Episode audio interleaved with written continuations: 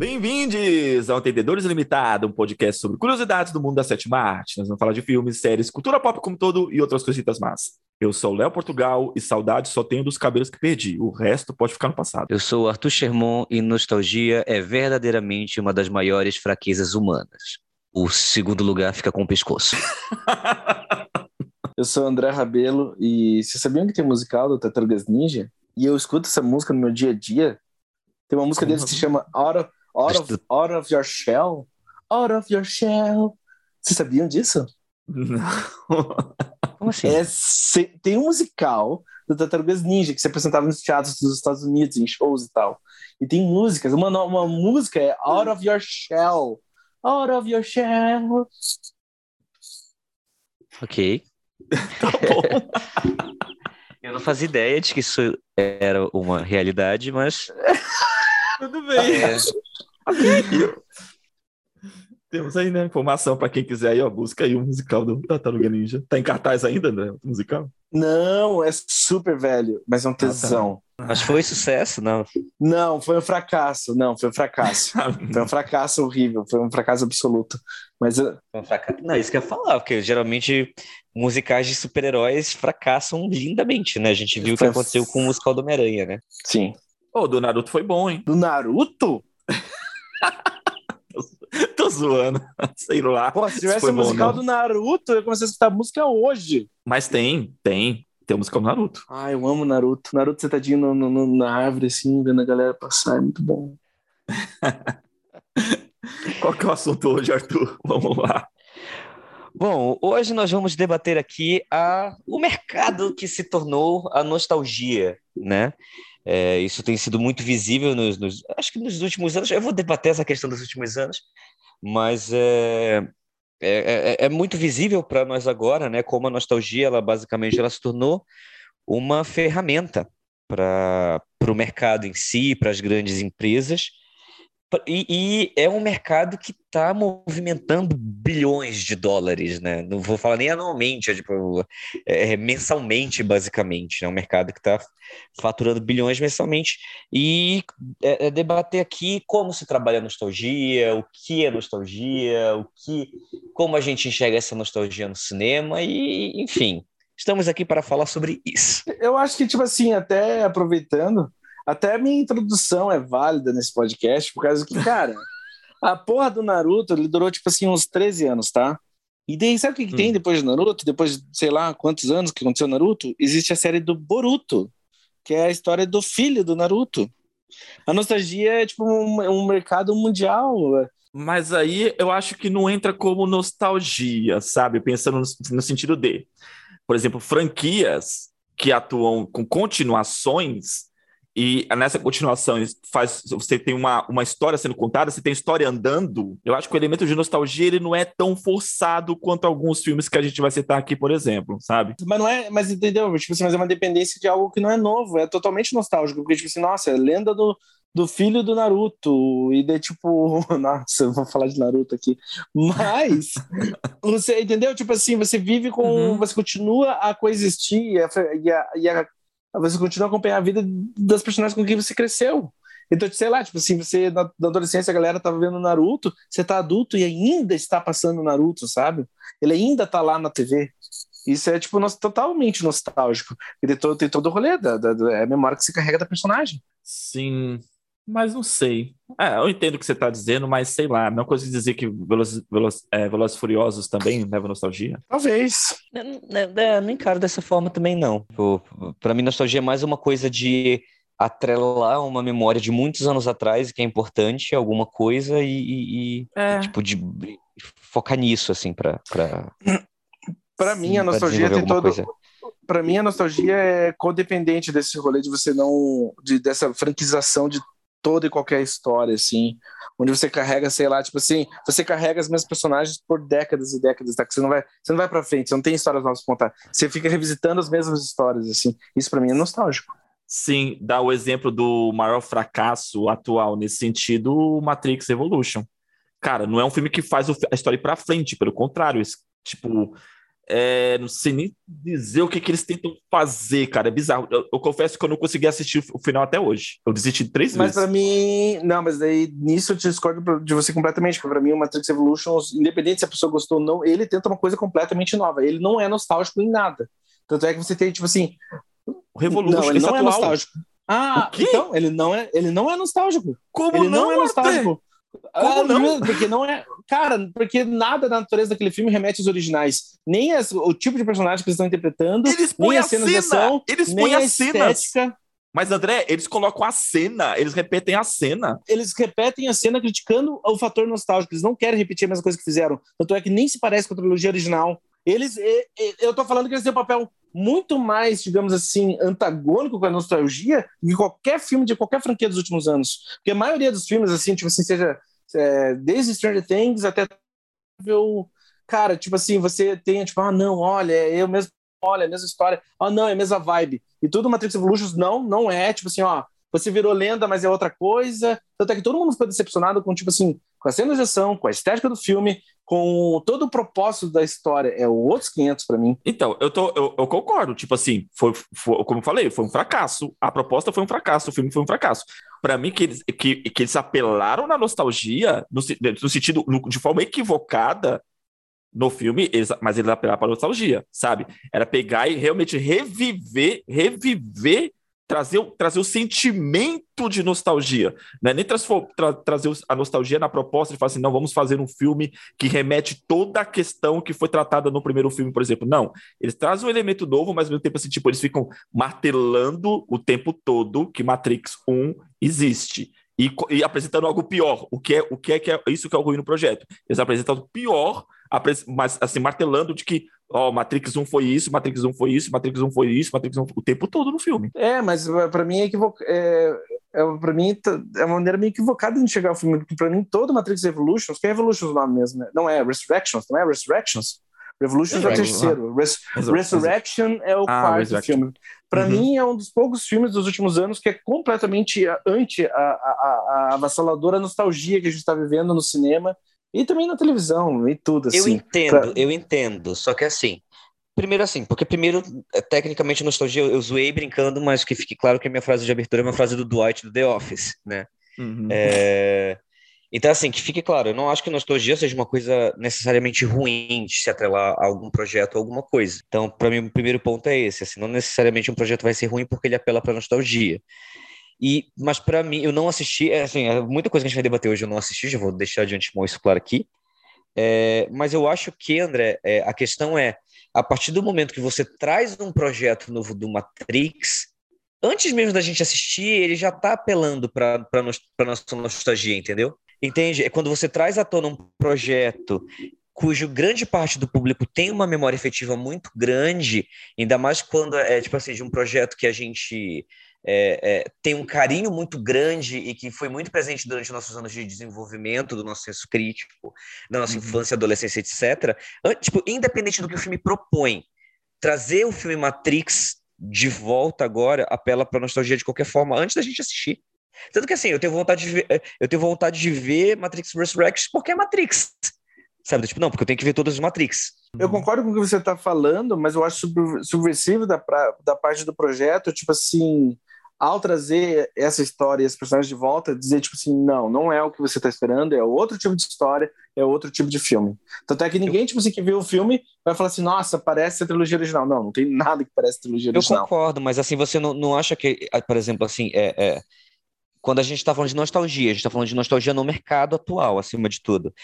Por exemplo, essa subversão que você está falando é uma proposta da, da, da, da Wachowski, é uma proposta artística da Wachowski do tipo, ó, se você veio aqui assistir Matrix achando que vai estar atrelado ao que você viu há muitos anos atrás, artisticamente falando, não está, mas os Uhum. produtores que pensaram, vamos trazer uma franquia Matrix de volta, eles pensaram em capitalizar em cima de uma coisa que já existe e que significa muito para uma geração inteira. Mas, Entende? Sim, mas eu concordo com isso. Eu só tô dizendo que, tipo assim, mas nisso também estão encaixando Naruto. Eu tava certo sobre o Boruto, então, viu? É um ciclo completo. Porque Boruto é a mesma coisa.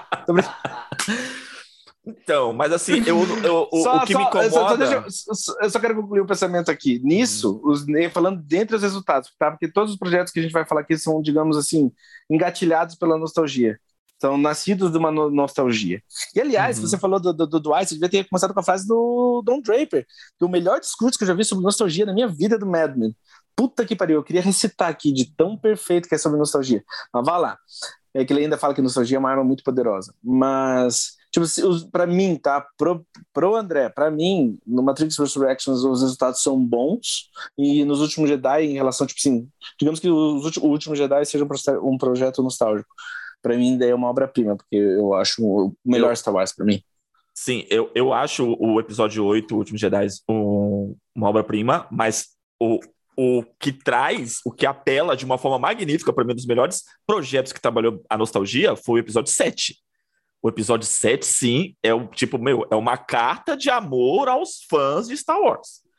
Todos os elementos que trazem no filme, de, to, o enredo, a forma como traz os personagens anteri anteriores e todos os elementos do clássico, Cara, isso, isso pesa, tem um peso na história, diferente de algumas, uns- alguns filmes que trazem a nostalgia para preencher buraco no enredo. Ele não, tipo, tá na história, meu, o Han Solo é pai do vilão, ou seja, ele é pai do antagonista, ele tem peso na história, tem peso na narrativa.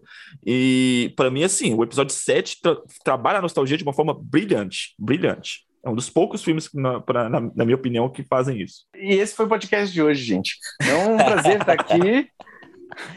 Não, então, assim, é porque eu acho que assim, a nostalgia se trabalha de duas formas, assim, porque eu acho que quando você traz à tona, tipo, você ressuscita, ou você refaz, ou você traz um projeto com o nome de um projeto do passado que significa muito para uma geração inteira, você está apelando para a nostalgia de um ponto de vista, vista comercial. Comercial. E Uhum. tem a questão do ponto de, do- do- da nostalgia do ponto de vista artístico, que é o que está dentro dessa obra, é, é- é- que vai estar lá. Como, por exemplo, para mim, tipo, por exemplo, é- é- é, Star Wars sempre vai ser nostálgico, Uhum. né? Tipo, para quem, quem, quem acompanhou a primeira, a primeira leva de filmes, para quem acompanhou os prequels como a gente.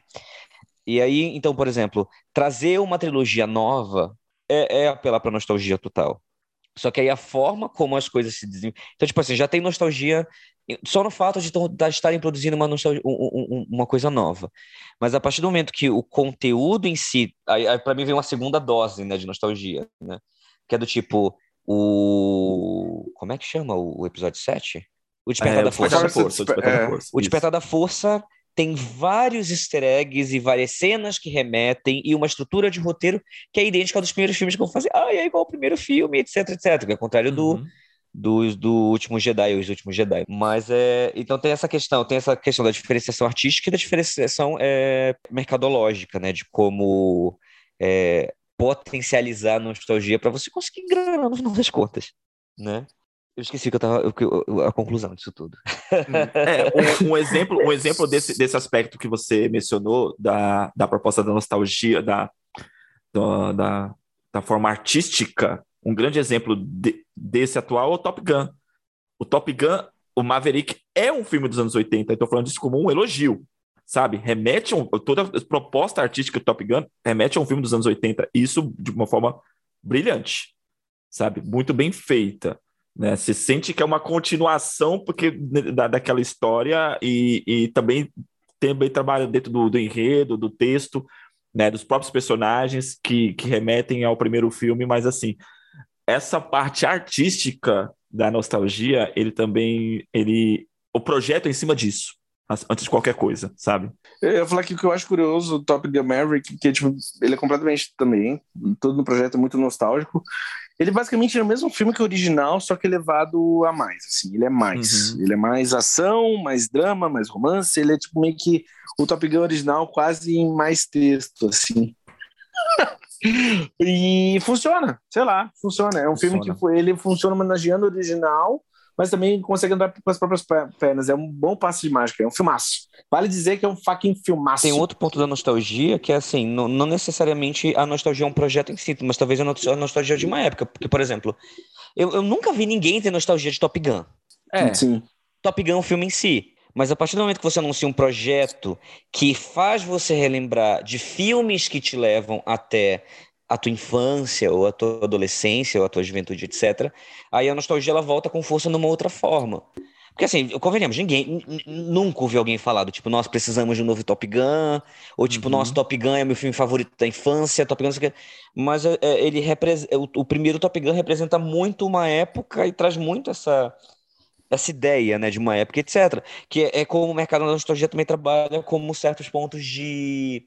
É, é, é para apresentar produtos novos, por exemplo, uma série como Stranger Things. Hum. Tipo, ele não é um, um produto que se atrela a qualquer produto da década de 80, mas ele tem uma estética, ele tem uma língua e tenta resgatar coisas daquela época que vão resgatar uma nostalgia de uma, de, de uma década, que é a década de 80.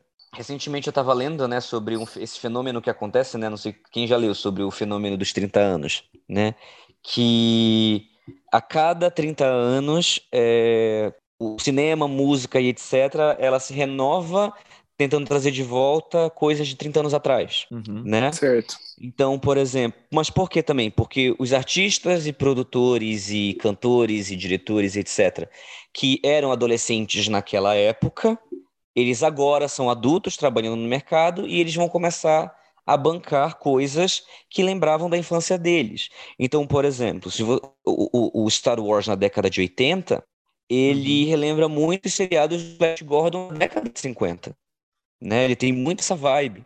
Aí, e na década de 80 você também tipo, tem, você tem músicas como Greasy, que se passam na década de 50. Então, existe esse, essa pesquisa, né? Esse, essa ideia de que esse ciclo de 30 anos se renova por causa da nostalgia de uma época específica. Então, por exemplo, na década de 10, você via muito. É, na década de 2010, no caso, né?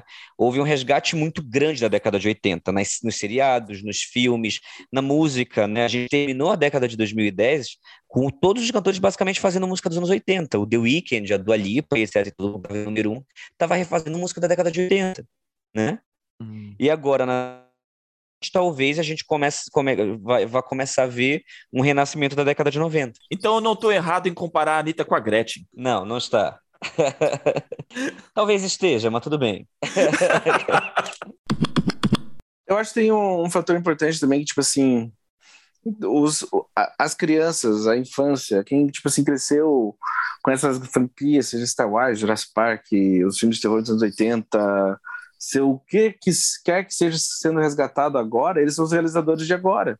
Tem um rolê meio que tipo assim, antigamente a, não era a, a, cultura popular assim não era tão impregnada na, na, na vida das pessoas como é para nossa para nossa geração assim.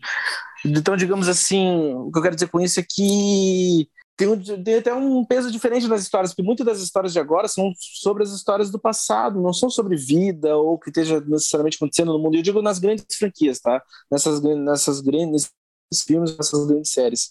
Elas são, às vezes, mais sobre os filmes e séries do passado do que o mundo. Eu acho que isso reflete mais na criação, na maneira como as pessoas cresceram nos últimos anos, sabe? Porque só foi crescendo, só foi crescendo. Ou a pop culture, ou o que você quiser chamar, só foi crescendo no decorrer dos anos. É, então, na verdade, eu, eu andei pesquisando muito isso ultimamente, porque é, eu fiz uma pesquisa em cima disso, na verdade, né, sobre a questão da, da nostalgia, eu pretendo lançar um vídeo sobre isso em breve, e uma coisa que a, a, a eu, eu, estudei sobre uma, uma, neurologista, ela chama Anne Mary LeCamph, e ela é uma neurologista que ela trabalha sobre cultura em geral, cultura e sociedade, né, como a sociedade consome cultura. Ela fala muito sobre isso na, na nas, na, na, nas pesquisas dela, né? E aí uma coisa que ela fala que é interessante é, é o seguinte, é, ela fala muito sobre os millennials e sobre a geração Z e a, a geração que quase pegou ali os millennials ali no final, né? É, como a gente se tornou uma geração muito nostálgica e muito combativa em relação às coisas que a gente consome culturalmente. Por quê? Explicando, né? Ela fala na pesquisa dela. É, a geração que, que foi adulta ali entre a década de 80 e a década, até a década de 90, até meados da década de 90, era uma geração que era esperado que eles se tornassem adultos. Eu falo adultos para quem não quem não está assistindo, quem não está aqui ouvindo o nosso vídeo, né? É, quem está ouvindo só a gente, adultos no sentido de formar família muito cedo, Então, essa geração, essa era, era esperado disso de adultos daquela década, né? Então, o que geralmente acontecia? Aos, aos 25, 26 anos, você já era pai, você já tinha filhos, você já tinha uma casa e etc. Então, não existia a preocupação de ficar procurando coisas que com as quais você tivesse é, apego, apelo emocional com você, porque tecnicamente aquelas coisas ficaram num passado muito distante. Você já é adulto agora faz sentido, assim. É, é. Então, por exemplo, e outra coisa é que a nossa geração teve um boom informacional que essa geração não teve. Possivelmente já, estamos falando da geração dos nossos pais, né? Ou a gente pode estar falando de uma geração de uns irmãos mais velhos que a gente teve, mas enfim. Que foi o seguinte: a partir do momento que meu pai é criança e adolescente, ele tem programas de TV que ele gosta, ele tem filmes que ele gosta e etc.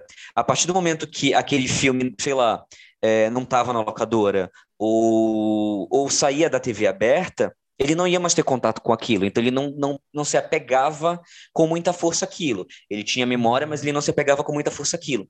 E a nossa geração não, a nossa geração foi uma geração que acompanhou o boom é, tecnológico, então tudo aquilo que fazia parte da nossa infância e da nossa adolescência, a gente continuou tendo um acesso ininterrupto a isso por causa do do, da internet, por causa agora dos streamings, por causa. Então, se Harry Potter teve muita importância no meu crescimento quando eu era adolescente, ainda está tendo porque eu continuo consumindo Harry Potter numa frequência muito grande, coisa que a geração anterior não fazia. Então, Exato. a gente se tornou uma geração muito apegada e muito nostálgica nesse sentido. O que ela explica na pesquisa dela, né, de neurociência, o que necessariamente não é ruim, mas que existe um polo positivo, que é, é a gente não precisa abrir mão de coisas que eram importantes na formação do nosso caráter, a partir do momento que a gente se considera adulto, a gente não precisa, uhum. né? Essa pressão social, mas, ao mesmo tempo, é, pode se tornar um problema quando se percebe que hoje em dia a nossa geração, né, é, quem nasceu no fim da década de 80 para gerações mais atuais, as gerações muito atuais, nem tantos, porque eles são mais imediatistas do que a gente. Mas essa geração, né, que é adulta, entre aspas, agora, que tem entre seus 20 indo para os 40 agora, entre 20 e 40 não muito combativo em relação às coisas que a gente tem nostalgia. Você, você acrescentaria a esses elementos em relação ao apego à nostalgia o fato da gente estar tá vivendo num período onde não se fala muito de esperança no futuro, diferente de 20 anos atrás, por exemplo?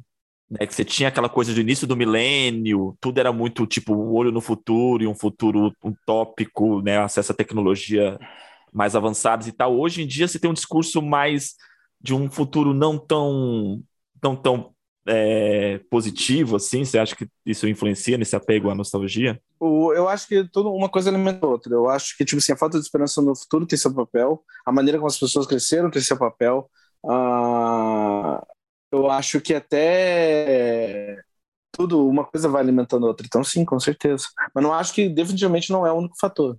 Não, pra, não, não, não, acho não, que seja o único fator. Não é. Mas como, como o próprio cinema, por exemplo, a gente fala como o cinema se alimenta disso ou, ou ele transfere isso, né? Porque você tinha no, no final dos anos 90 e dos anos 2000 muitas obras voltadas com a questão de pensar o futuro, apesar daqueles poucos. Acho que foi mais no, no final dos anos 90, né? Os filmes catástrofes, né? Independence Day, uhum. 2012 e tal.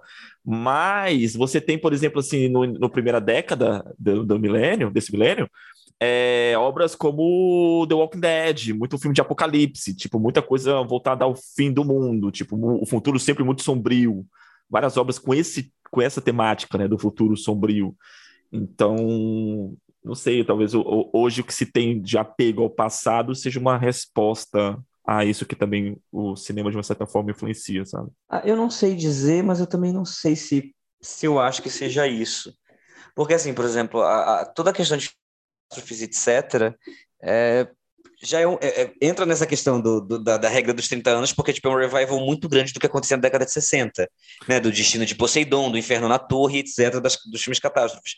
Mas eu acho que eu acho que sim, a gente se tornou mais cínico, obviamente. Eu acho que o cinema de hoje é muito mais cínico que o cinema atual, mas eu acho que porque a gente evoluiu muito para entender temas mais complexos, sabe? Certo. É, eu não acho que isso, é, por exemplo, eu não acho que uma obra como Walking Dead em si é, é, ela é negativa por, por alguém achar que antigamente era melhor ou, ou, ou é mais apegado não, por algum outro não. momento, sabe? Eu, tô, eu, eu, eu, citei ela, tipo assim, ser um pré processo, sabe? Assim, se antes desse processo de nostalgia, o The Walking Dead vem como uma obra que, como outras várias obras, né, no início, do, no, na Sim. primeira década, que falam sobre o apocalipse, né, e, e o fim e tal.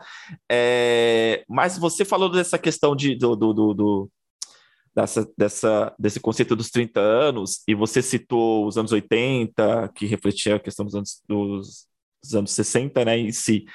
Mas, assim, você falou de obras que tinham essa inspiração em relação à temática. Hoje o que a gente vê não é só a temática sendo reproduzida, mas os, os títulos, as franquias sendo resgatadas.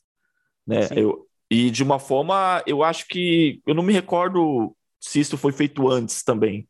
Tinha isso, assim, tipo, assim, muitos títulos. Bom, quem dera, quem dera tivesse vários títulos, porque teria até Shane 2, ou The Searchers 2, ou sei lá o que mais. Taxi Driver 2, A Noite Nunca Acaba. Teve, Joker. até Joker, sabe? Tipo assim, exato, tipo assim, sabe?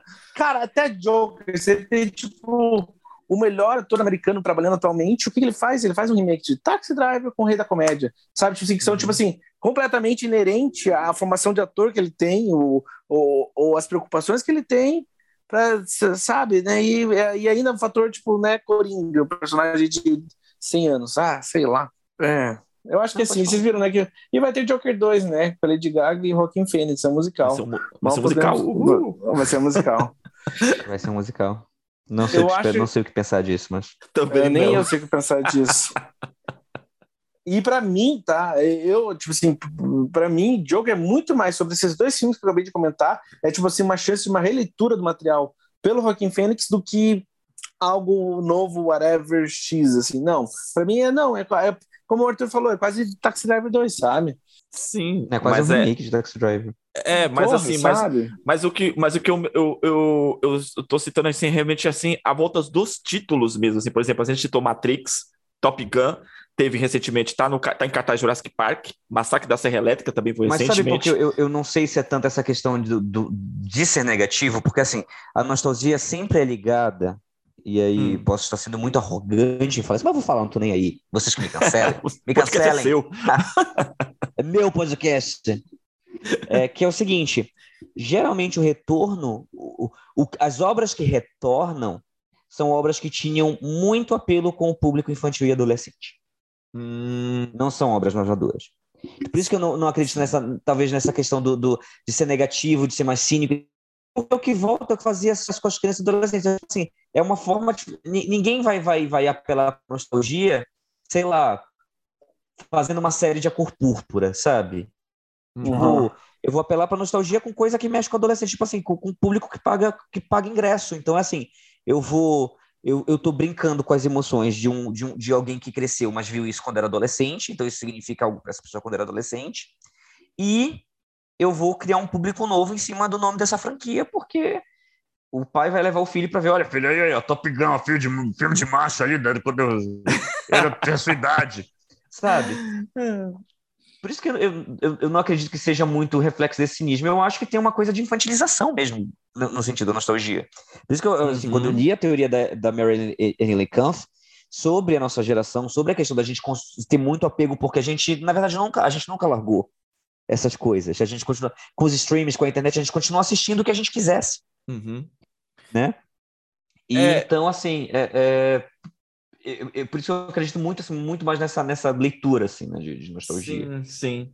E eu, eu, concordo com você da questão da, de infantilização, mas ao mesmo tempo é engraçado, eu estava comentando com, com o André antes de começar a gravação, de que, assim, eles trazem uma obra o título, né, a franquia de algo de 30 anos atrás, 40 anos atrás, como atualmente, por exemplo, está tendo a série do Obi-Wan, só que ela é voltada para a molecada de 10 anos, não é voltada para o fã sabe? De, de, de, de 30 anos atrás, de 40 anos atrás, sabe? Né? O, ah, o, o fã daquele personagem. Também, vai. É, não, ah, não, assim, não, mas é uma série. Aí tá, é uma série, é uma série Obi-Wan, cara, é uma série para criança, é sério, é uma série para criança. É série... Mas é. eu respeito isso na série, como a gente estava conversando antes, eu respeito isso na série do Obi-Wan, porque eu, eu respeito que os, as prequels originais são feitas para um público infantil. Eu acho que tem um Sim. aspecto. Eu acho que, especialmente no primeiro, a, a, digamos assim, a, como o Ataque dos Clones é meio aventuresco, é quase uma coisa dos anos 50, é leve, todo mundo pode aproveitar. É bem, eu acho que, tipo assim, o Obi-Wan sempre o público infantil respeita, respeita mais o George Lucas que muito do que veio aí ultimamente, assim, sabe? Certo, concordo. Mas assim, por exemplo, o Arthur comentou Top Gun. Top Gun não é pra criança. A gente assistiu quando era adolescente, criança, adolescente, mas esse Top Gun Maverick é... não é um filme pra criança. Mas, cara, eu acho Entende? que Top Gun é louco, porque é um filme pros nossos pais. Nossos pais adoram, adoraram Top Gun. E, tipo assim, é muito Mas, forte. Véio, você... fez oito, vai, tá, tá, tá caminho de um bilhão. Porque muito é um adolescente viu também. É um não, filmaço. É um filmaço. É um Cara, filmaço. é um filmaço. É um tesão. Ei, eu virei cientologista. Eu virei cientologista. eu tô estudando, sabe? Ah, eu quero chegar aos okay, 60 anos com metade da, da, da beleza do Tom Cruise. Só metade só. Também tá ótimo. Eu, que, eu quero chegar aos 40 desse jeito. Porque, porque ele com 60 tá melhor do que eu com, com menos de 35. Então, assim, é, enfim. Deve, é, qual é o segredo? Comer placenta. Ai, que horror. Nossa, somos venenosos hoje, né? Obrigado, pessoal, que tá ouvindo podcast. É. Então, mas para mim a nostalgia tem essa questão da infantilização também, né? Aí dentro, uhum. continuando, né? Dentro da, da, da pesquisa da, da, da, Anne Merle Kampf, ela fala que tem esse ponto positivo, que é do tipo, a gente não precisa é, dessa pressão que a gente, que a geração dos nossos pais teve de se desapegar de coisas que são importantes pra gente certo. e definir o que é de criança de adolescente ou não.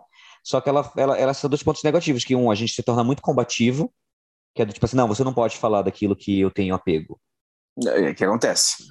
E, e, o dois é que a gente desliga um filtro de qualidade, que é do tipo, aquilo, aquilo me gera uma sensação boa, porque me leva a, a, a, a, um, a um lugar muito bom dentro da minha memória, mas eu não estou analisando se aquilo é um produto bom ou não, no fim das contas. E para mim, isso, isso bate muito com os remakes da Disney, por exemplo. Isso é o Foque Homem-Aranha 3 aí. Mas é, é difícil, porque eu, pessoalmente, cara, eu adoro Homem-Aranha 3. Putz, eu adoro Homem-Aranha 3. Por isso, por isso eu adoro Homem-Aranha 3, porque ele vai bate bem onde o Arthur acabou de dizer. Não, eu nem. Eu tô com preguiça de falar do filme da Marvel, mas pra mim o Homem-Aranha 3 não é sobre, tipo assim, ah, resgatar o, é. de alguma forma os filmes do Mas, mas é. enfim, eu tô com preguiça de falar. Eu tô preguiça de falar da Marvel, tá? Mas é justamente sobre isso.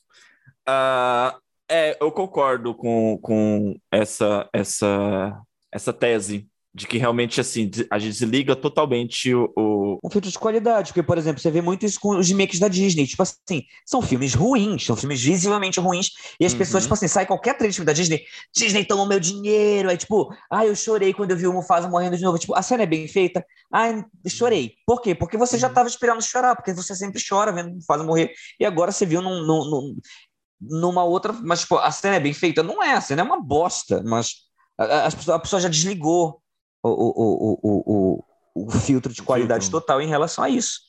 É porque não é sobre é porque não é sobre a obra em si, é sobre a própria história da pessoa, é sobre o que ela tá, exato. é sobre o que ela tá revivendo ali dentro dela. E aí, a, a, a, essa neurologista ela chega nesse ponto que eu achei sim. Para mim é um checkmate genial assim da tese dela, sabe? Do, do, do, do beleza, é, a gente não precisa é, é definir o que é importante para a gente, deix, deixar de definir o que é importante a gente ou não, porque a gente considera aquilo uma memória de criança. Porém, você não pode se tornar combativo e você não pode se tornar uma pessoa sem filtro, de qualidade só é. porque aquilo gera. Né? E, e, aí bateu muito, muito na minha cabeça, assim, porque, tipo, por exemplo, é, a, a, minha infância, assim, o, se eu tive um apego, eu não sou uma pessoa muito nostálgica, assim, quem, quem tipo, o André me conhece há mais tempo, eu não tenho coisas que eu falo assim, tipo, ah, isso, coisas infantis que gritam muito comigo e que eu trouxe para mim, para minha vida. As pessoas sabem que eu não sou nostálgico. A única coisa que eu levo muito nostalgia de criança é, para minha vida é Power Rangers. Tipo, uhum. É a uhum. única coisa que é, que é, que é muito nostálgica. Mas quando, quando eu li esse pedaço, eu tipo assim, não, eu vi Power Rangers. Realmente, quando tocou a musiquinha lá durante o filme, eu quase chorei e fiquei, ah, Power Rangers! Mas o filme não é bom sabe? E é do tipo, beleza, que bom que eu não desliguei meu filtro, sabe? Uhum. Eu acho que e, depende de como você tem a relação com essas obras, né? Por mais que eu, eu considero o Senhor dos Anéis, o, a trilogia original, filmes perfeitos, sabe? Tipo assim, nossa, é uma das grandes trilogias da história. Mas para mim são filmes altamente nostálgicos. Rever Senhor dos Anéis parece que, nossa, é uma máquina do tempo. Eu volto para um lugar assim muito louco da minha vida. É, e, e, eu não sabia que essa obra ia se tornar isso, assim, sabe, para mim. Um exemplo do Arthur tá falando, é a própria série do, do, do Obi-Wan, pô, da hora ver o, o William McGregor novamente é, interpretando Obi-Wan, caralho, da, ver o Darth Vader, ver um duelo entre os dois, putz, isso é sensacional. Mas A série é ruim. A série tipo é assim, ruim. a, a série é ruim. A série é ruim, mas é uma Obi-Wan é delícia ruim? assistir. Sério? É Obi-Wan ruim, é Obi-Wan é- fraquinho, mano. é muito fraco, mano. Infelizmente. Não Mas porque eu assim, perguntei com surpresa, porque mas assim, tem, é que tem, ser- ela é bem inconsistente, mas quando ela é boa, ela é muito boa. E geralmente tem a ver quando o McGregor tá mais em cena. você Assim, quando ele acabou tá de mais em cena- descrever Glee. Não, o o, o Obi-Wan, Arthur, pra mim, eles têm propostas boas, mal executadas. É isso. Peraí, como assim? Eu acabei de escrever Glee. Que é exatamente isso que você acabou de Quando, quando, tipo, é muito inconsistente, mas quando funciona, funciona muito. falar. Sim. O... Cara, Tem é louco, porque, bons, ó, eu vou dar do spoiler do Doutor Estranho, tá? Cara, isso toca uma- um trecho da música tema da série animada do X-Men. Eu falei, nossa, como assim? É verdade, né? Dan, dan, dan. E daí eu falei, eh, tipo assim, eu falei, nossa, louco. É gostosinho. Que parece.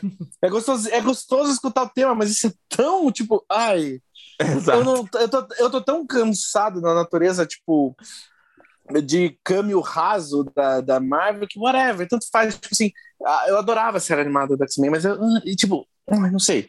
Dito isso, tipo assim, eu ia falar que tem um rolê meio que inerente, inerentemente capitalista a nostalgia em si. É, a, a Hum. nostalgia, mas agora parece que é completamente escan- é, mais, é, é, é quase arrogante assim, porque, por exemplo, você não tem um filme da, do Star Wars pra seis, você tem tipo seis séries, três filmes, Uhum. mais sei lá o quê. Você não tem, tipo, cara, alguns projetos no ano da Marvel, não. Acabou de passar Doutor Estranho, tem uma série no meio, tem outro filme pra sair e tem mais umas três séries esse ano. Tipo, cara, é uma avalanche de. é, de, de, de, de- eu odeio usar essa, a palavra conteúdo, ou produto, ou content, o que você quiser chamar, mas, tipo assim, é muita. É coisa demais. Hum, é tipo assim, ah, isso tá dando dinheiro? Não, não, vai ser até o infinito isso dando dinheiro. Tá, Você gosta, uma... você, você gosta, você gosta de Stranger Things? Vai ter spin-off da Eleven, spin-off daquilo, spin-off daquilo, sabe? Certo. Mas é, é- Aí, assim, uma, uma pergunta que eu levo para vocês. Eu concordo com vocês que, em, matéria de produtos, são muitos produtos sendo lançados, assim, tipo, quase.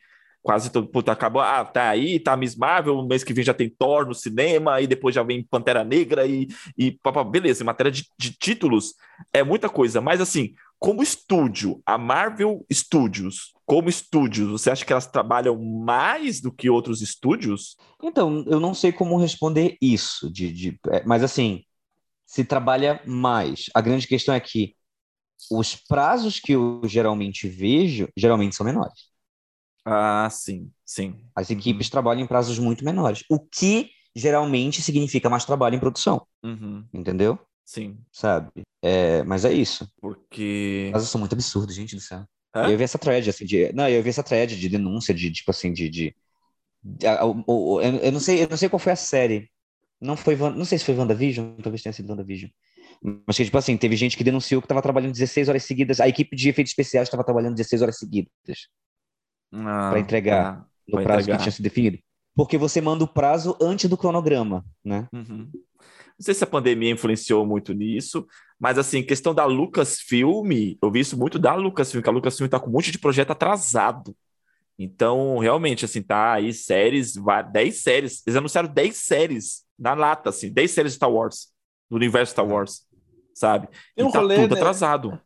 Tem um rolê daqueles filmes do passado, assim, aquelas ficções científicas que falavam que tipo, as marcas iam dominar o mundo e que os produtos iam ter consomem sua vida e é tipo isso, entendeu? Você não vê você não vê Star Wars, Star Wars é, é, é a única coisa que passa na tua TV. Marvel é a única coisa que passa na tua TV. Você tipo assim, você não, você não tem tempo para ver outra coisa, porque já tem uma próxima coisa da mesma marca. Você vive mais a marca do que qualquer outra coisa. É bizarro, assim. E, e isso de uma forma até meio tipo assim, cara, enquanto você vê, sei lá, todo filme da Marvel passa da marca de 700 milhões, a galera não vê um drama, não vê um nada, não vê, só vê, tipo, isso. E eu acho que não, não eu não tô dizendo que, tipo, nossa, completamente é o cenário mundial e todo mundo assim, não. Mas ele é muita gente. Tipo assim, muita gente Mas é um tá cenário mundial, André. É um cenário mundial. É. É, eu não quero ser, tipo assim, eu não quero ser generalista. Mas, dizer, tipo, mas, é- mas você não acha que, que o fato de isso ser um cenário mundial grita ainda mais dentro dessa teoria de que a nossa geração, que é a geração que está consumindo isso, é a mais nostálgica, possível de todas? Com certeza, com certeza. Não tenho Tipo, dúvidas mar- disso. tipo, martela o último prego em relação a isso? Sim, sem dúvida alguma. É, a gente é uma geração movida à nostalgia, movida à cultura, à cultura popular do passado, assim, de certa forma. Isso não é. E tá, só fazendo um adendo, isso não está exclusivo do cinema. Isso é tipo nos videogames. Talvez, eu não posso dizer tanto assim no cenário da música, mas definitivamente nos videogames. Tipo assim, não, mas música tem... super. Tanto que eu dei até risada uhum. esses dias, assim, porque, tipo, é, é, como eu falei, a década de. O final da década de 10 foi definida por, um, por relembrar a década de 80 na verdade, a década de 10 inteira, porque se você pegar, tipo assim, de 2010 até 2015, tipo, você tem o Daft Punk ali lançando Random Memories Access com Get Lucky, etc. Tem muitos da, da, da, década de 80. E, e, tipo, o número um de todo mundo da década de, que, que, que, terminou agora de 2018 para cá, que foi do Alipa, The Weeknd, até o Harry Styles, agora, tipo, a Miley Cyrus, reviveu a década de 80. E aí a Beyoncé lançou música recentemente, né? Ela, ela tá seis anos sem lançar álbum. Ela lançou uma música segunda-feira, da madrugada da segunda para terça, ela lançou música nova. E a música dela é um, é um house da década de 90. Ah. Sabe? Que lembra muito This is the Rhythm of the Night, Show Me Love, You Got to Show Me Love. Lembra muito. Eu, tipo, ok, estamos em 2020, lá vem a década de 90. Sabe? É, é verdade. Eu, eu senti nos últimos, nos últimos meses também uma, uma, digamos assim, uma revitalização midiática do movimento hip hop que foi dos anos 90, dos anos Eu, 90. E, e, você quer uma outra prova disso? É, há muito tempo uma novela não, não acontecia nas redes sociais, não engajava público e etc. O que Mano. é o grande assunto da TV aberta recentemente? Pantanal. Pantanal, baby. Pantanal. É. Remake da Mano, década de no... remake de novela da década sucessaço, sucessaço. Eu, eu fiquei pensando assim, cara, tipo, será que não tem assunto mesmo? Porque tinha site de cinema falando de Pantanal. Falei, caraca, será que não tem mais assunto no, cinema? Realmente não tem assunto no momento? Que a começou a resgatar a novela, mas realmente é um fenômeno, né? É um fenômeno. Então, assim, e, e, e assim, com os streams voltando, né? Você vê as novelas de 80, 90 ali no top 10 direto dos streaming, né? Aí você vê um remake de Chiquitita, você vê remake de não sei o que, remake de A Usurpadora. Cara, tipo. Ga é, galera. É, é um mercado da nostalgia apertem os cintos que a lambada vai voltar. Olha, o remake da década de 90 é tão forte que um presidente nos levou de volta a economia da década de 90, né? Exato! Pra gente ver, né? O mercado da nostalgia gritando. Eu tô rindo de nervoso.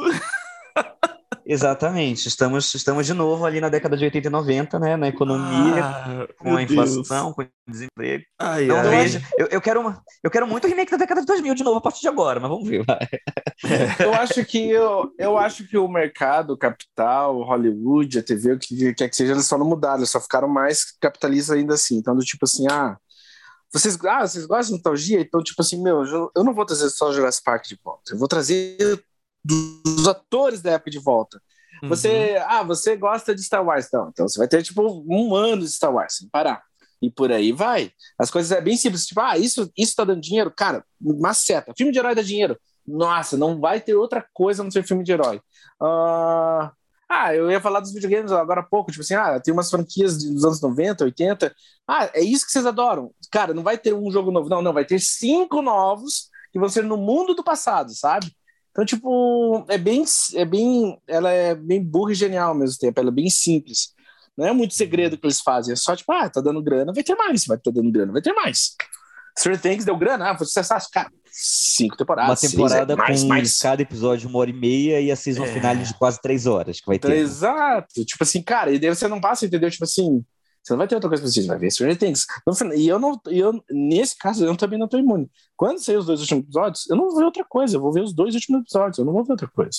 Eu quero ver. Vocês acham que é, a indústria sabe, sabe, assim, tipo, tem consciência dessa questão que o Arthur levantou, né, da, da, da, da tese da, de que a gente desliga o critério de, de, de qualidade e realmente, tipo, vão produzir só pela nostalgia e eles não investem, não se preocupam com a qualidade dos produtos, do, das obras? Total, com, com certeza, total. sem dúvida alguma. Olha tanto que para mim, o, tanto que para mim o maior exemplo disso é que como o André falou, é uma marca, assim, não tem, não é, não é uma obra, é uma marca, assim, tanto que para mim o maior exemplo disso é você ver grandes diretores e grandes roteiristas sendo demitidos ou recusados em um projeto em prol de gente que Da você marca? nunca ouviu falar em, em prol de, de gente que, tipo assim, ou, ou, ou que você nunca ouviu falar, ou que você sabe que o trabalho é medíocre, mas que vai seguir a marca.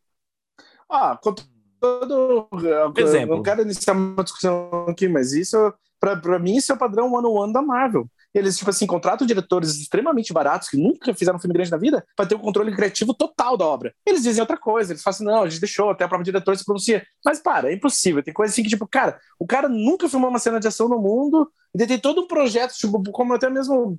Eu não sei quem direito que é o diretor de Shang-Chi, mas, enfim, diretor, as diretoras de Miss Marvel nunca fizeram um filme de ação na vida. Tipo, cara, é Miss Marvel. Não tem, o diretor não vai saber fazer. Não é um cara que tem, digamos assim, uma carreira ou vai ter um peso criativo no final do projeto. E daí por aí vai, do tipo assim, ah, até pensando numa forma assim, ó, Mandalorian. John Favreau é um diretor experiente. E Mandalorian, e, e Mandalorianos, tipo assim, em sua maioria, os episódios são muito bons. Mas chega uma hora ou outra que, cara, não é tão bom. E daí tem nova temporada, e daí tem spin-off, Boba Fett. Cara, Boba Fett é fraco. Só que a marca é Star Wars, então todo mundo vai ver. Tipo assim, já é um investimento meio garantido, não é uma coisa que vai não vai se arriscar ali, assim, sabe?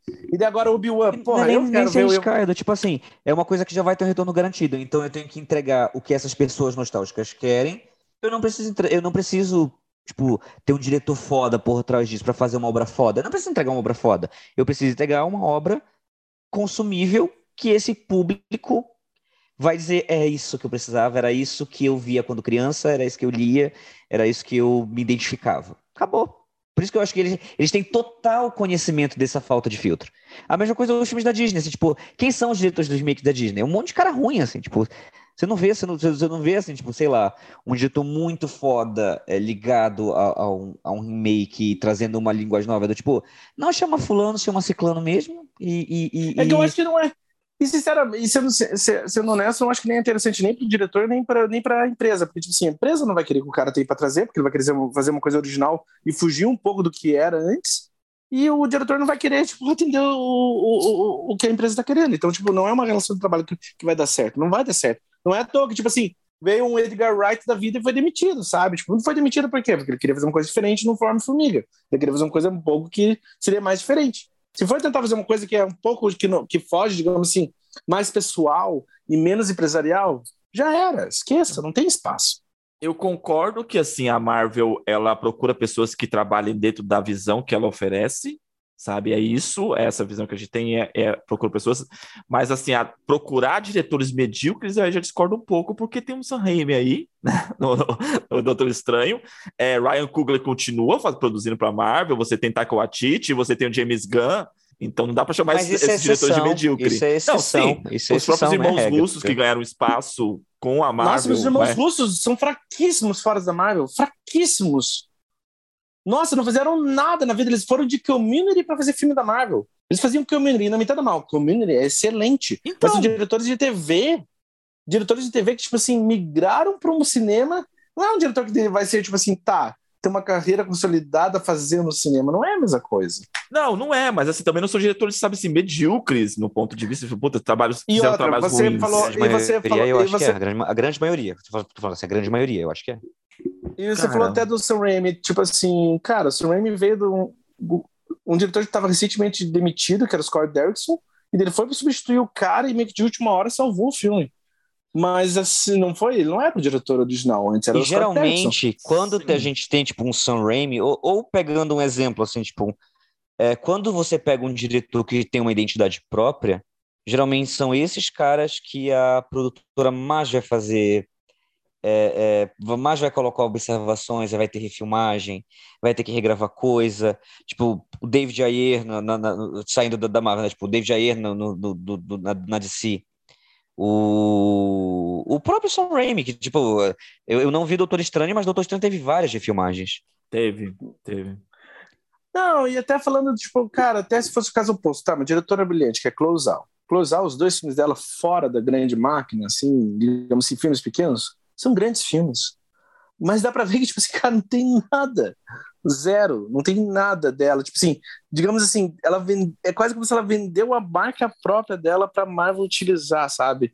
Mas não é nada. Não é, eu não consigo nem dizer que Eterno é um filme da Clouzal, assim, meu Deus ah, do céu. Ah, cara, eu discordo. Ah, para, pelo amor de Deus, não é. Acho que não. Porra, Tem- pelo tem amor de Deus, tem- não é. Tipo eu assim, acho cara, que ele, eu acho passar- que ele justamente, Ah, não. eu acho que ele justamente não funciona por gênero de super-herói, que ele fosse considerado o pior filme, um filme ruim de super-herói, ele não funciona por gênero justamente, não, isso pra mim não é negativo, tá? Eu gostei do filme, mas ele não funciona por gênero justamente por ter muito dedo da coesão no filme. Pra mim, o maior exemplo disso é que é tipo assim: a Chloe Zhao sempre trabalha com o mesmo diretor de fotografia. É o parceiro dela da vida, assim. Beleza, Chloe Zhao vai entrar nesse projeto? Vai entrar nesse projeto, mas o diretor de fotografia não vai entrar. Quem vai ser o diretor de fotografia? O cara vencedor do Oscar! Quem vai entrar? Não, é um operador de câmera que trabalhou em, tipo, 12 filmes da Marvel. Vai fazer a primeira fotografia dele em Eternos, Hum. sabe? Então, Isso tipo, da- tem- e- é, isso só alimenta mais ainda, tipo, a minha crença. de, Tipo, cara, realmente, você pega uma pessoa bem barata pra você poder fazer o que você quiser. Você só quer, tipo, manter a marca. É Marvel, Eternos, Marvel. É, não tem. Enfim. Eu não acho, tá? Eu, eu ser hipócrita aqui. Eu não acho nem por um segundo que a Closal fez errado. Ela merece, cara. Tem que, tipo assim, ela merece aquele dinheiro. Eu espero que ela use o dinheiro da Marvel pra fazer o filme que ela queria fazer, sabe? De verdade. Não julgo. Nem, mas não mesmo. Não, mas, mas as questões, tipo assim, as questões mercadológicas, ninguém ia julgar, porque é aquela coisa. Se, como eu já falei aqui várias vezes, não gosto do filme da Marvel, não gosto do filme da Marvel. Se me chamam pra fazer o ponta no filme da Marvel, tá lá, óbvio. Exato. Total. então, total, tipo, a gente não tá total. julgando isso. O Arthur É. tem que ser o próximo Tocha Humana. Chame, me chame, por favor, me contrate. Diretor medíocre contratado pra fazer o próximo Quarteto Fantástico. Eu acho que eu vou.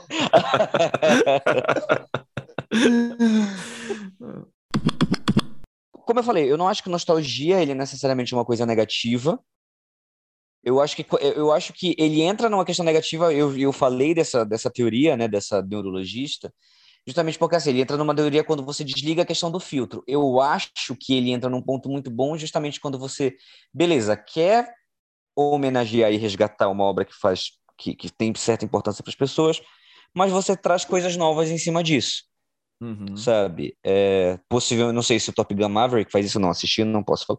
Na verdade, muita coisa eu não posso falar porque eu não vi. mas, por Não, exemplo, mas é, filmes Stranger Things antigos. foi uma série Hum. que trouxe essa questão da nostalgia.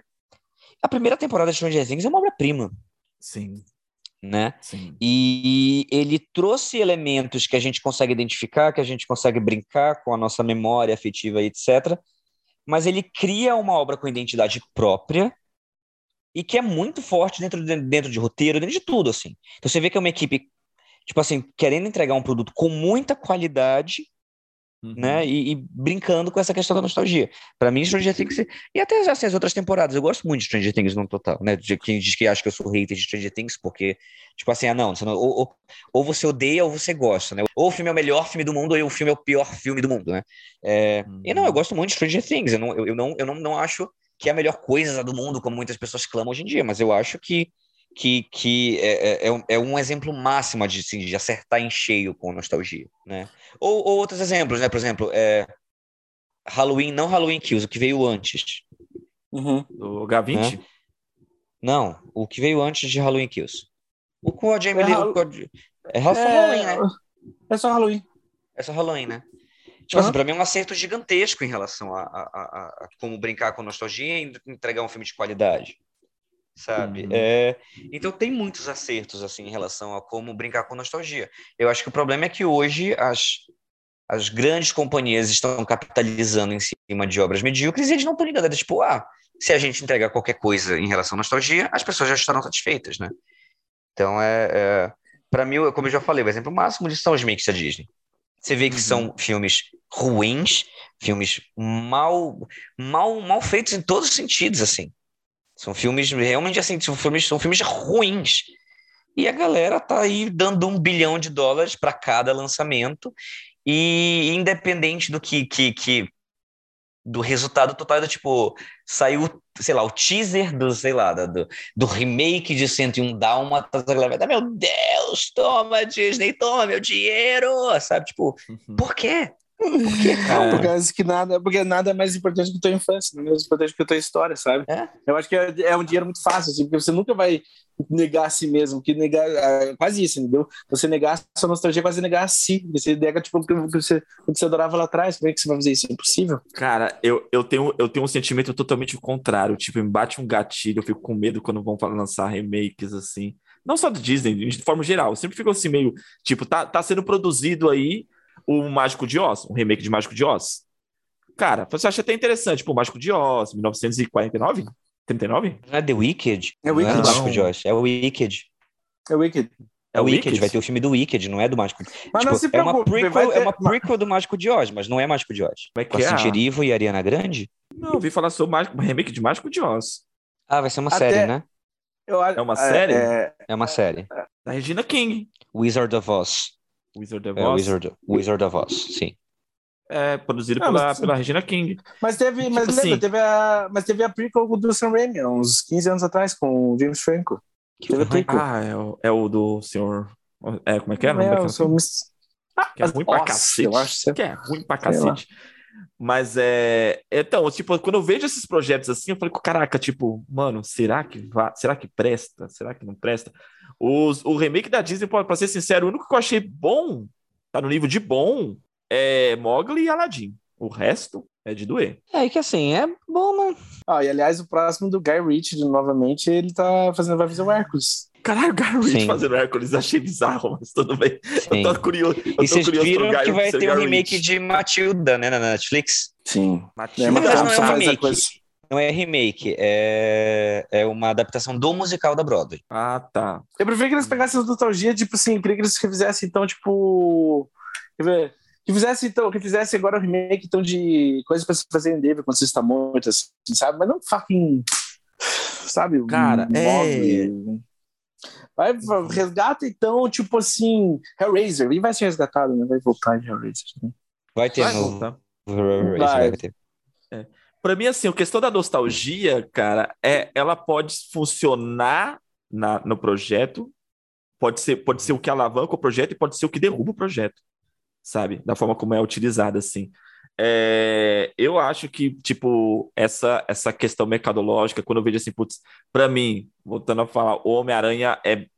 A nostalgia é colocada de uma forma muito panfletária no filme, sabe? O elemento da nostalgia. E não você percebe que não era a proposta original do projeto trazer os personagens, trazer todos os atores e, e, e sabe? E fazer a nostalgia pela nostalgia, você não sente a história sendo contada, você não, você não, você não, não... eles param o filme para fazer referência aos outros filmes, tipo, não faz parte do, do, da proposta mesmo, assim, como a gente falou de Star Wars, episódio 7, episódio 8, onde os, os personagens estão lá e eles fazem a história andar.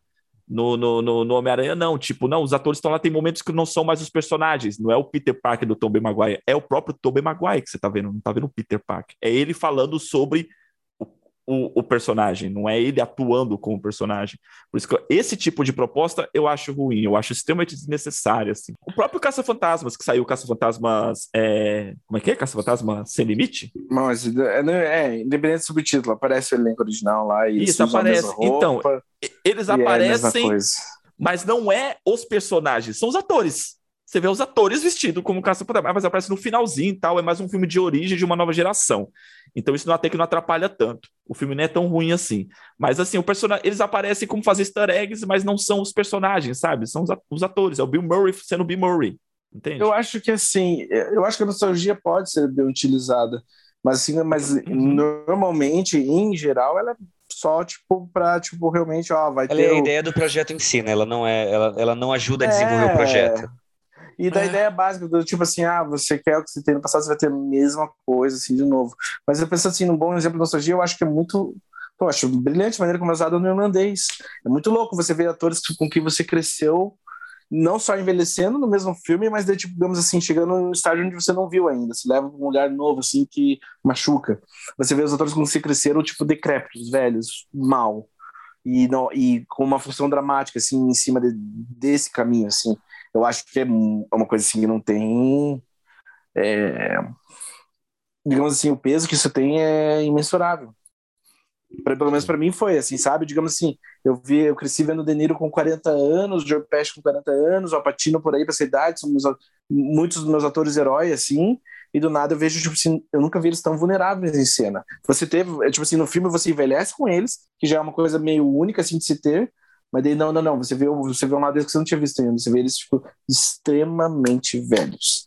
Mal. Uhum. Porra, isso como função dramática, caralho, me, me quebra o, o Top Gun. E até confusão dramática, eu digo, só, só, só finalizando assim, só como função dramática, assim, também para os personagens e para, para os atores, mas é, é coisa que está é uma ferramenta dramática, não é gratuita. Ah, eu sei do que você vai falar do Top Gun, pode falar. Você sabe o que eu vou falar? Tá. É... Claro. Pô, não, claro. O, o, Top, o Top Gun é outro exemplo para mim assim que trabalha a nostalgia de uma forma muito precisa e sem forçar. Por exemplo, assim, todo mundo reclamou que a que a música uh, Take My Breath Away não foi tocada no filme. Cara, tipo, não, ela é a trilha sonora do outro filme, não tem por que trazer a trilha sonora de volta, sabe?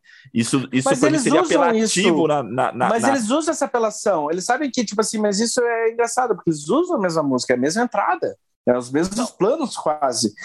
Tem momentos do Top Gun. A, mesma, a música não toca. Eu não tô a música não toca. Toca, é a música de entrada. É Danger Zone, porra, toca no começo. Não, eu tô falando na outra, a trilha sonora do romance. Eu sei, não, eu então, sei, mas o pessoal tava reclamando que, que ela, calma, o pessoal tava, reclamando que, que, ela não tocou no okay, filme, é isso que eu tô falando. Mas o que eu quis dizer, eu, eu, e o que eu estou falando é que, tipo, por mais que não usaram o Takeaway, usaram várias outras. Tem momentos Sim. bizarros do Top Gun que, tipo, tem momentos assim que parece que eu tô vendo o Tom Cruise de novo de volta, e eu não sei, sabe, tipo, de muitas maneiras, Top Gun novo é o mesmo filme, e eu tô, e eu tô dizendo isso como um elogio, sabe? Não, então, é isso eu que eu tô falando. Um, tipo assim, para mim, eles, para mim, eles, eles conseguiram equilibrar muito essa questão. Tipo assim, tem um, a trilha sonora clássica do Top Gun, é, do elemento de ação, mas também tem a parte do romance, só que a parte do romance não foi, tipo, é um novo romance, é uma no... é, o personagem está indo para frente, sabe? Então, não tem essa trilha sonora que, que remete ao aspecto pessoal do personagem no primeiro filme, é, é, é, então, na, então, na verdade, eu não sabia o que você ia falar, porque eu achei que você estava falando ainda. Na, tem até um momento meio irlandês no, no Top Gun. Porque, é, tipo, eu ia assim, chegar lá, mas pode falar. Ele, o teu filme reconhece. O filme, o filme reconhece a vulnerabilidade do que o tempo traz para as pessoas assim no filme e, sim, isso é sim. corajoso e necessário. É, eu ia falar exatamente disso, mas sem, sem dar spoiler. Não, mas é, ele tá, no, ele tá nos créditos, né? Sei lá. Ele aparece. Ah, o nome aparece no começo, que eu não vi. Ah, eu acho que aparece. Eu acho, acho que o Valkyrie aparece no começo, mas enfim. Tem uma cena com o Valkyrie que é fortíssima e, e não é uma coisa. É.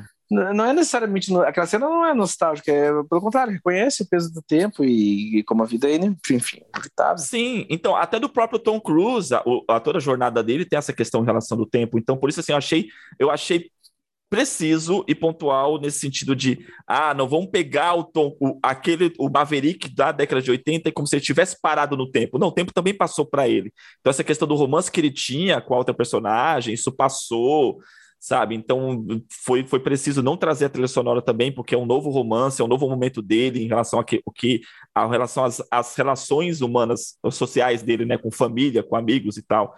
Então isso eu achei muito bacana no Top Gun, nesse, nesse sentido, assim, do, da passagem do tempo. Hum, Arthur, você tá perdendo, mano. É um, filme, é um filmaço, Arthur. Você tá eu perdendo. Eu não tenho tempo, gente. Olha o horário que eu chego em casa para gravar podcast. Domingo você foi na parada gay, que eu sei. Fui. Que é mais importante que. Desculpa, celebrar minha vida é mais importante que ver Top Gun Maverick, desculpa. Mas pô. Top Gun também, também, é uma, é, também é uma homenagem ao orgulho gay. Não, não é nada. Top Gun é filme de macho, não tenho, não, não, não apela para mim. Parada ganha uma vez no ano. Top Gun eu posso ver assim que eu entrar de férias. Justo. Não, tô falando empresas, parem de apelar pra nostalgia barata e façam bons filmes. É... Por favor. Tá, cansei, cansamos. Chega, tá bom. Sabe, é o hit do momento, mas, pô, o carnaval já passou. Vamos, vamos seguir em frente, vamos trazer coisa nova aí que tá faltando. Eu, eu, eu o que, que tem mais para sair no próximo, próximo semestre? Eu não, não olhei. Também não, não faço tá ideia. Tão André? desligado, gente. Como é que foi? O que, que tem para sair no próximo, no próximo semestre? O que tem, tem para sair coisa... no próximo semestre é Thor 4. Não, no próximo semestre. Thor 4 é semana que vem. Tô falando assim de lançamentos do próximo semestre que tem a ver com nostalgia. Tem algum remake aí? Tem alguma coisa assim? Porra, mas é semestre que vem, porque é julho, porra. Caralho. Tá, mas é semana que vem, você entendeu? Não, Tá, não tem- sei o que vai sair. Ge- Gente, é, eu tenho até. Vai ser realizado até Frozen 3, sabia? Sei lá o que mais vai vir de nostálgico. Eu acho que. Ah, sabe o que você tem nostálgico? Eu acho que sai nesse ano? O Hum. Desencantada. Desencantada da Disney. E ano que vem tem a Pequena Sereia. Ah. O Bardem é o rei, né? Não é, É. não?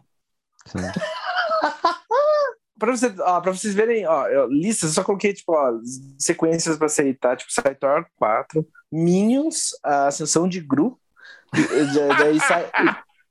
Cara, sai Avatar, sai Beavis and Butthead, faz o universo, sai um novo Halloween e, enfim, por aí vai. Tipo assim, cara, é, é foda. Até Beavis and Butthead daí. Até Beavis and Butthead. Nossa, Beavis e Butthead, caralho, realmente a gente voltou pros anos 90. Caralho. Viu? Tem até Gato de Botas que vai sair. Sai dia 23 de setembro. Daqui a pouco sai as patricinhas de Beverly Hills. Sim. Será que vão fazer uma continuação de Forrest Gump? Ele, tem- ele acaba Tomara. com o filho no final, né? No filho, ele acaba com o filho no final do filme, né? Mas tem o livro, tem o livro da continuação do Forrest Gump.